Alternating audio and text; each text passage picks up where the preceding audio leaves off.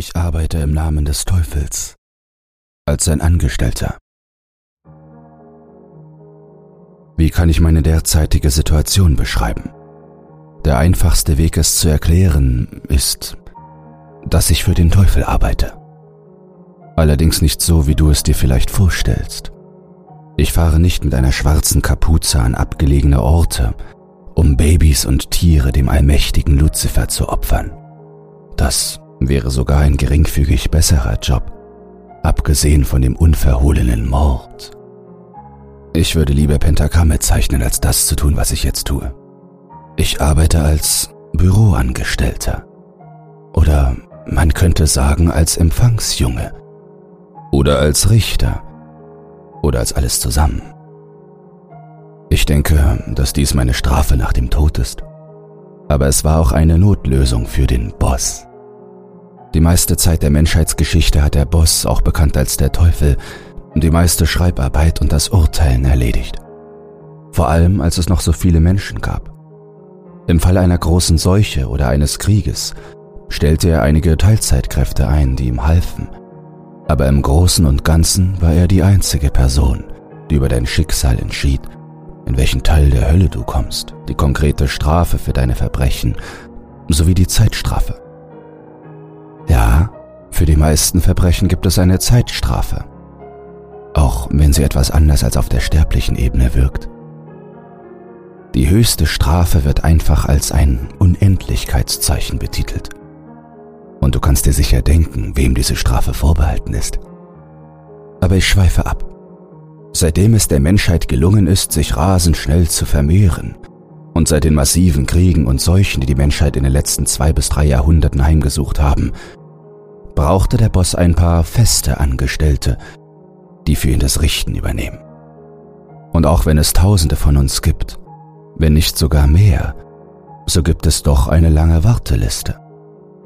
Die Menschheit hat so viel Kopfzerbrechen gemacht, dass selbst der Teufel nicht mehr alle Arbeit erledigen kann. Das gleiche gilt sogar für Gott, wie ich gehört habe. Was mich selbst betrifft, wie und warum ich in die Position gelangt bin, in der ich mich jetzt befinde? Nun, die Frage nach dem Wie ist recht einfach. Ich bin gestorben und habe kein heiliges Leben geführt. Was das Warum anbelangt, so wurde ich auf dem moralischen Spektrum irgendwo in der Mitte angesiedelt. Ich habe nie etwas wirklich Schlimmes getan. Ich habe nie jemanden getötet oder körperlich verletzt. Ich habe nie etwas gestohlen. Und auch bin ich kein Ehebrecher. Aber auf der anderen Seite war ich nie wirklich großzügig. Noch war ich ein freundlicher Typ. Ich habe selten Zuneigung oder Mitgefühl gezeigt und hatte die Mentalität, das ist dein Problem, nicht meins.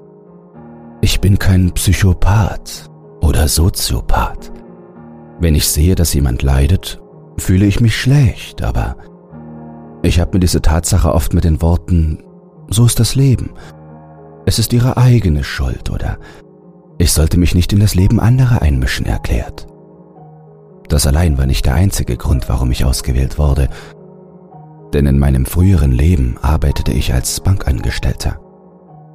Ich setzte ein falsches Lächeln auf und half Menschen ihr Leben mit massiven Krediten zu ruinieren, die sie bald darauf bereuten. Außerdem musste ich mit ansehen, wie dieselben Leute zusammenbrachen, als sie erfuhren, dass die Regierung ihnen ihr Haus und ihr Auto wegnehmen würde.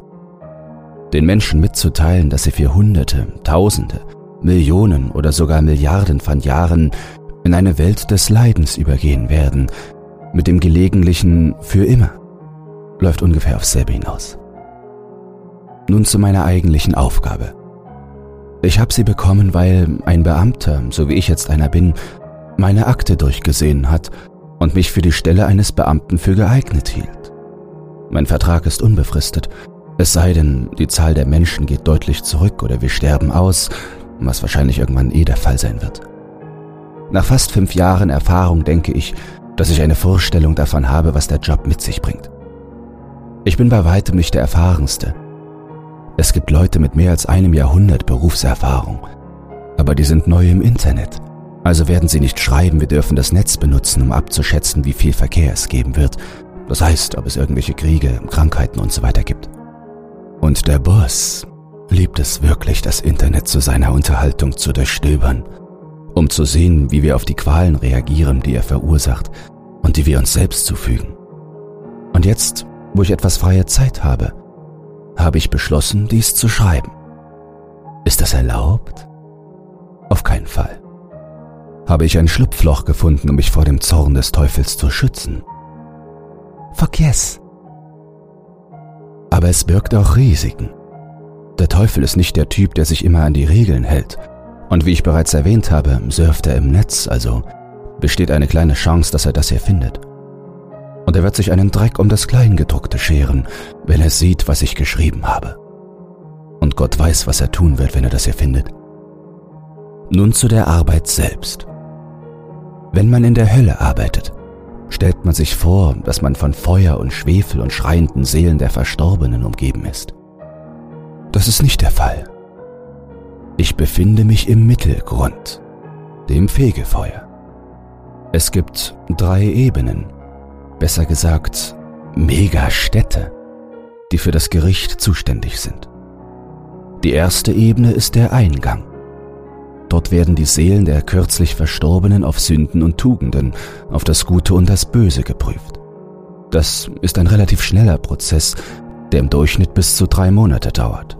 Nachdem man überprüft wurde, wird man in eine der beiden anderen Megastädte geschickt. Entweder zu uns, in die Hell Inc. oder in die Heaven Inc., wo dann weiter geprüft wird, welchem Teil des Himmels oder der Hölle man zugewiesen wird. Und das ist mein Job. Ich wache morgens auf. Ja, wir müssen schlafen, essen, trinken und scheißen. Aber warum? Weil wir nicht wirklich tot sind und unseren sterblichen Bedürfnissen nachgehen müssen. Wenn wir das nicht tun, sterben wir zwar nicht wirklich, aber es wird nicht angenehm sein. Jedenfalls mache ich nach dem Aufwachen in meiner Wohnung in einem der vielen Stadtviertel, in denen die Angestellten und diejenigen, die darauf warten, gerichtet zu werden, wohnen, meine Morgenroutine und bereite mich auf die 18-Stunden-Schicht vor. Ich muss nicht pendeln, dem Teufel sei Dank, ich muss nur zu einer bestimmten Zeit meine Wohnung verlassen und werde sofort an meinen Arbeitsplatz teleportiert. Wenn ich an meinem Schreibtisch ankomme, bereite ich den Papierkram vor, sehe nach, wer Priorität hat und wer auf der Liste nach unten gesetzt wurde. Ich öffne den Laden und fange an, Namen aufzurufen. Nachdem die Person gekommen ist und Platz genommen hat, öffne ich ihre Akte, analysiere ihre Daten in groben Zügen und beginne sie zu befragen. Während des Verhörs muss ich die Verantwortung für bestimmte Verbrechen feststellen. Wenn wir zum Beispiel einen Mörder haben, hat er oder sie den anderen aus Hass, Leidenschaft, Selbstverteidigung, Rache, Unfall und vielen anderen Gründen getötet. Mit anderen Worten, wir müssen herausfinden, ob die Tat absichtlich oder unabsichtlich begangen wurde. Dazu müssen wir eine Menge Fragen stellen und in den Unterlagen wühlen. Das kann je nach Klient ein paar Stunden dauern. Bei anderen Straftaten wie Diebstahl muss ich herausfinden, ob die Person die Sache aus Habgier, aus Not oder aus Versehen gestohlen hat. Manche Leute stehlen Dinge aus Versehen. Zum Beispiel, wenn sie das Telefon eines anderen nehmen, weil sie denken, es sei ihres. Kurz gesagt, bei dem Beispiel Diebstahl gibt es Unterkategorien, die den allgemeinen Grund angeben, und darunter gibt es Kategorien, die den Wert des Gegenstands bestimmen und zu welcher Kategorie er gehört also ob es sich um eine Halskette, ein Fahrzeug, einen Fernseher oder was auch immer handelt. Darunter befindet sich der Wert des Gegenstandes für die Person, die bestohlen wird, und seine Auswirkungen auf diese Person. Auch die Art und Weise, wie gestohlen wurde, ob es sich zum Beispiel über einen bewaffneten Raubüberfall handelte und so weiter. Die Beurteilung von Kleptomanen und Serienmördern ist ein Albtraum denn wir müssen jeden gestohlenen Gegenstand und jede ermordete Person einzeln katalogisieren. Von Keksen, die im Alter von vier Jahren gestohlen wurden, bis hin zu den Amokläufen. Der längste Fall, den ich jemals hatte, betraf einen Kleptomanen und Messi, der seine Mutter umbrachte, weil sie seine Actionfigur an den falschen Platz gestellt hatte. Ich brauchte die ganze verdammte Schicht, um diesen Bastard zu verurteilen und ich musste die ganze Zeit über ein Pokerface aufsetzen und am Ende alle zusätzlichen Fragen beantworten, die er vielleicht hatte. Jetzt, wo wir das alles hinter uns haben, Sir, Haben Sie vielleicht noch irgendwelche Fragen, die Sie für wichtig halten, bevor Sie in die sechste Ebene gelangen? Ähm. Gibt es dort irgendwelche Katzenmädels oder gehörnte Frauen? Gehörnte. Nein, meines Wissens gibt es keine. Gibt es sonst noch etwas, was ich für Sie tun kann? Gibt es Internet? Nein, es gibt keine Internetverbindung für die Dauer Ihres Aufenthaltes. Das sind, ich wiederhole, 32.486 Jahre. Stehen Sie jetzt bitte auf und nehmen Sie den Aufzug, damit ich nicht den Sicherheitsdienst rufen muss. Und das ist kein Extremfall. Es ist ärgerlich, aber es ist nichts im Vergleich zu einigen Sonderfällen. Ich hatte einen Mann, der dachte, er täte den Willen Gottes, indem er einen Bulldozer in einen Panzer verwandelte und jeden rammte, der ihm Unrecht getan hatte, und dabei Millionen von Eigentum zerstörte. Wie durch ein Wunder hat er niemanden umgebracht. Er plädierte auf Unzurechnungsfähigkeit, aber ich musste ihm erklären, dass es in der Hölle kein Plädoyer für Unzurechnungsfähigkeit gibt. Es gibt zwar eine Kategorie, in der untersucht wird, ob die Person psychische Probleme oder eine verdorbene Seele hat, aber das musste alles erst bestätigt werden. Wenn man alle Punkte zusammenzählt, kam er am Ende mit einer recht geringen Strafe davon. Er hat niemanden umgebracht und den Schaden, den er angerichtet hat, hat er rechtmäßig im Namen der Rache an denen angerichtet, die ihm rechtmäßig Unrecht getan haben. Am Ende bekam er 200 Jahre auf der zweiten Ebene. Nicht gut, aber auch nicht schlecht. Du fragst dich, was passiert, wenn ich etwas falsch mache? Um ehrlich zu sein, ich weiß es nicht. Aber von den Geschichten, die ich gehört habe, werden die Seelen derjenigen, die den Boss beleidigen, tief in die Gosse geworfen. Diejenigen, die als nicht mehr geeignet oder unwichtig erachtet werden, werden auf den Weg geworfen. Entweder fair beurteilt, wie die meisten der Kunden, die wir betreuen, oder sie verschwinden einfach eines Tages, ohne eine Spur zu hinterlassen. Das heißt, wenn sie wirklich Mist gebaut haben. Einige von euch denken vielleicht auch, dass die Verurteilung manchmal ungerecht sein könnte. Nun, das ist wahrscheinlich so, aber ich habe die Regel nicht gemacht. Ich befolge sie nur. Warum dauert es so lange und warum ist der Prozess so kompliziert und ineffizient? Der Teufel und im weiteren Sinne auch Gott können jeweils nur eine Person auf einmal verurteilen. Ja, das Wesen, das das Universum erschaffen hat und im Grunde allwissend und allgegenwärtig ist, kann nur eine Person auf einmal verurteilen. Ich weiß nicht warum, aber es ist wohl so. Kurz gesagt, sie wussten, dass menschliche Angestellte nicht die gleichen Fähigkeiten haben wie sie, nämlich vor allem absolute Autorität, also haben sie eine Liste von Regeln und Vorschriften aufgestellt, um sicherzustellen, dass niemand unentdeckt bleibt und dass alle Urteile gerecht ausfallen. Natürlich denke ich manchmal, dass die Urteile für einige Personen nicht hart genug sind. Manchmal denke ich wiederum, dass die Urteile übertrieben sind. Ich hatte einen Fall, der meiner Meinung nach wirklich nicht fair gegenüber der betreffenden Person war. Ein Mann kam zu mir an den Schreibtisch. Er führte ein durchschnittliches Leben. Er hatte in seiner Jugendzeit mit Drogen zu schaffen und war nicht der gesündeste Mensch, bis er schließlich Selbstmord beging.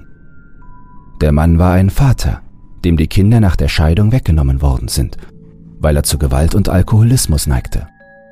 Er konnte seine Kinder 20 Jahre lang nicht sehen und in dieser Zeit hat er sein Leben völlig umgestellt. Er hörte vollständig mit dem Trinken und Rauchen auf, versäumte keinen einzigen Tag, um den Unterhalt für die Kinder zu zahlen und mit dem wenigen Geld, das er hatte, schickte er seinen Kindern jedes Jahr zu Weihnachten und zu ihren Geburtstagen Geschenke. Er schickte ihnen oft Briefe, er lebte für seine Kinder. Er verzichtete auf jeglichen Luxus im Leben damit er sich zu Weihnachten diese Geschenke leisten konnte. Nach 20 Jahren meldete er sich schließlich bei seinem Sohn und seiner Tochter. Sie sagten ihm, dass er ein Monster und nicht ihr Vater sei. Sie spuckten auf alles, was er war und jemals sein würde. Sie warfen ihm vor, dass er ihnen nie Geschenke oder Briefe geschickt habe, dass er sich nicht um sie gekümmert habe. Am Ende war es seine Frau, die die Briefe einfach weggeworfen und einige seiner Geschenke als ihre ausgegeben hatte. Kurz darauf nahm er sich das Leben. Seine Strafe nach dem Punktesystem, das wir verwenden, 2785 Jahre in der vierten Ebene. Ich verstand warum. Er war kein guter Vater, er war kein guter Ehemann. Aber er hat es versucht. Leider gibt es in der Hölle keine zweiten Chancen. Ich weiß, ich habe mich als gefühllos bezeichnet. Aber für einen kurzen Moment hatte ich Mitleid mit diesem Mann, als er verschmerzt weinte. Die Strafe war ihm egal. Die Ablehnung, die er trotz all seiner Bemühungen, alles in Ordnung zu bringen, im Leben verspürte, war Strafe genug. Zumindest meiner bescheidenen Meinung nach. Aber ich habe einen Job, den ich erledigen muss. Und nachdem er in den Aufzug gestiegen war, habe ich mich wieder gefasst und den Namen der nächsten Person ausgerufen. In der wenigen Zeit, die mir zum Schlafen in meiner Wohnung bleibt, schaue ich aus dem Fenster auf die ewige, mondlose Nacht, die nur von ein paar roten Straßenlaternen erhellt wird. Ich denke an die unzähligen Leben, die ich bis heute verurteilt habe, an den Abschaum und an die verlassenen Seelen, die ich gesehen habe. Ich habe nie an Gott geglaubt. Ich würde sogar sagen, ich war Atheist. Aber am Ende war es irrelevant, woran man glaubt. Die Taten, die man getan hat und die Folgen, die sie für die Menschen und einen herum haben, sind das Wichtigste. Was du hinterlassen hast, bestimmt dein Urteil, deine Strafe. Zu diesem Schluss bin ich zumindest in diesen fünf Jahren gekommen. Und in diesen ewigen Nächten frage ich mich, was mit mir geschehen wird. Ich werde vielleicht lange, lange Zeit hier arbeiten, aber es wird nicht für immer sein. Jede Seele muss irgendwann verurteilt werden. Ich habe nie ein richtiges Urteil bekommen, also kann ich es nicht wirklich wissen. Auch wenn ich mit dem Verfahren vertraut bin, kann ich meine Strafe nicht bestimmen. Ich kann es mir denken, aber ich bin mir nie sicher. Der Job an sich ist eine Qual. 18 Stunden lang befrage ich alle möglichen Leute. Selbst im Tod ist Schlaflosigkeit ein großes Problem. Und um ehrlich zu sein, werde ich nie wissen, ob ich etwas falsch gemacht habe, bis es zu spät ist. Das Leben in diesen Städten ist hart, selbst wenn es das Fegefeuer ist. So ist es doch der Teil des Fegefeuers, der dem Teufel gehört. Lebensmittel sind knapp und schwer zu bekommen, manchmal sogar für uns Angestellte, wenn man sich auf den Straßen herumtreibt besteht die Gefahr, dass man von den hungernden Menschen angegriffen wird, die entweder alles Essen stehlen, das man hat, oder versuchen, einen zu verspeisen. Denn hier kann man nicht sterben. Man regeneriert das Fleisch oder die Gliedmaßen, die man verloren hat. Manche Menschen warten hier schon so lange, dass sie völlig verrückt werden. Ich bin gegen die Bedrohungen von außen weitgehend immun. Das Essen kommt meistens an meine Tür, manchmal auch nicht aber in der Nacht höre ich immer noch die Schritte auf dem Flur. In den fünf Jahren, in denen ich hier gearbeitet habe, gab es mehrere Einbrüche. Einer meiner Nachbarn wurde ausgeschlachtet. Der Typ lebt noch und ist wohl auf, aber er ist nicht mehr derselbe wie früher. Er war ein Angestellter wie ich, aber er wurde aufgrund seines mentalen Zustands nach der Tragödie, die er erlebt hat, einfach entlassen. Jetzt wartet er auf sein Schicksal und er kann nur hoffen, dass seine Strafe ein wenig besser ist als das Fegefeuer des Teufels. Ich habe Dutzende andere Geschichten über die verschiedenen Menschen, die ich gesehen und beurteilt habe, über die Dinge, die ich draußen auf den kalten roten Straßen erlebt habe. Einige davon sind interessant, andere weniger. Aber ich habe nur noch wenig Zeit, um dies niederzuschreiben, denn ich muss bald wieder an die Arbeit. Freizeit ist in dieser Gegend ein Luxus. Was euch, liebe Leser, liebe Leserinnen betrifft, so besteht die Möglichkeit, dass wir uns eines Tages über den Weg laufen. Eines Tages sitzt du vielleicht vor meinem Schreibtisch und ich stelle dir eine Frage, die ich immer als erstes stelle. Also erzähl mir von dir. Erzähl mir von deinen Sünden.